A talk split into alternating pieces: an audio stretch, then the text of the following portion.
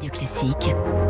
3 minutes pour la planète. Il est 6h54. Bonjour Lauriane tout le monde. Bonjour Dimitri. La liste des espèces menacées est extrêmement longue. On dit que c'est 41% des amphibiens, 26% des, des, mammifères. Mais ce mm. matin, vous allez nous parler d'une espèce menacée qui pourrait, elle, bien être sauvée grâce aux scientifiques et aux professionnels en Bretagne. C'est l'huître plate. Oui, l'Ostrea edulis, aussi connue sous le nom de l'huître belon, est la seule espèce native d'Europe. On en trouvait à foison. Il y a 300 ans, on parlait carrément de forêt sous-marine.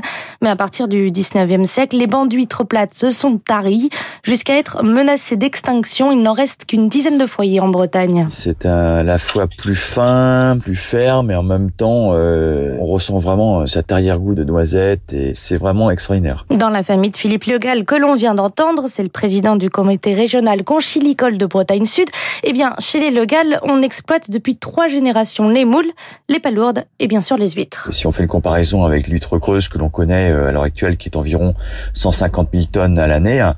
Les huîtres plates, c'est 1500 tonnes. C'est-à-dire que c'est à peine 1% de la production d'huîtres creuses. Au fil du, 20e siècle, il y a eu euh, plusieurs pathogènes qui l'ont euh, attaquée et elle a disparu surtout dans les années 80. Comme elles ont été pêchées et enlevées des gisements naturels, on n'avait plus suffisamment de reproducteurs pour la régénération de l'espèce. Avec ses collègues, Philippe Legal s'est associé en 2019 avec l'Ifremer dans la rade de Brest et la baie de Quiberon.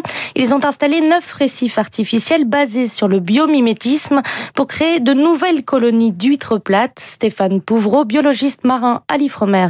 On lui offre une sorte de point d'ancrage du béton coquillé, donc du ciment dans lequel est déjà incorporé euh, des coquilles euh, d'huîtres adultes. Eh bien, euh, les jeunes larves d'huîtres plates croient que ce sont des parents. Et donc, c'est la même composition au niveau calcaire. Et donc, elles sont attirées par ce genre de matériaux et elles se fixent dessus. Et à ces endroits-là, ça fonctionne très très bien. On arrive à refaire revenir l'espèce à des endroits où elle n'était plus, quoi. Ça marche même trop bien, remarque Philippe Legal. du coup, nos amis les prédateurs, c'est-à-dire les bigorneaux perceurs, eux aussi souffrent ça très bien, c'est-à-dire qu'ils viennent nous les manger. Donc, euh, on va continuer donc nos recherches, je pense, pour surélever hein, ces supports du sol et éviterait la prédation, euh, notamment par les bigorneaux. Une fois le récif optimal mis au point, l'idée est de développer une huîtrière performante pour l'exploiter et donc renforcer la filière. C'est toujours risqué d'avoir une monoculture. Hein.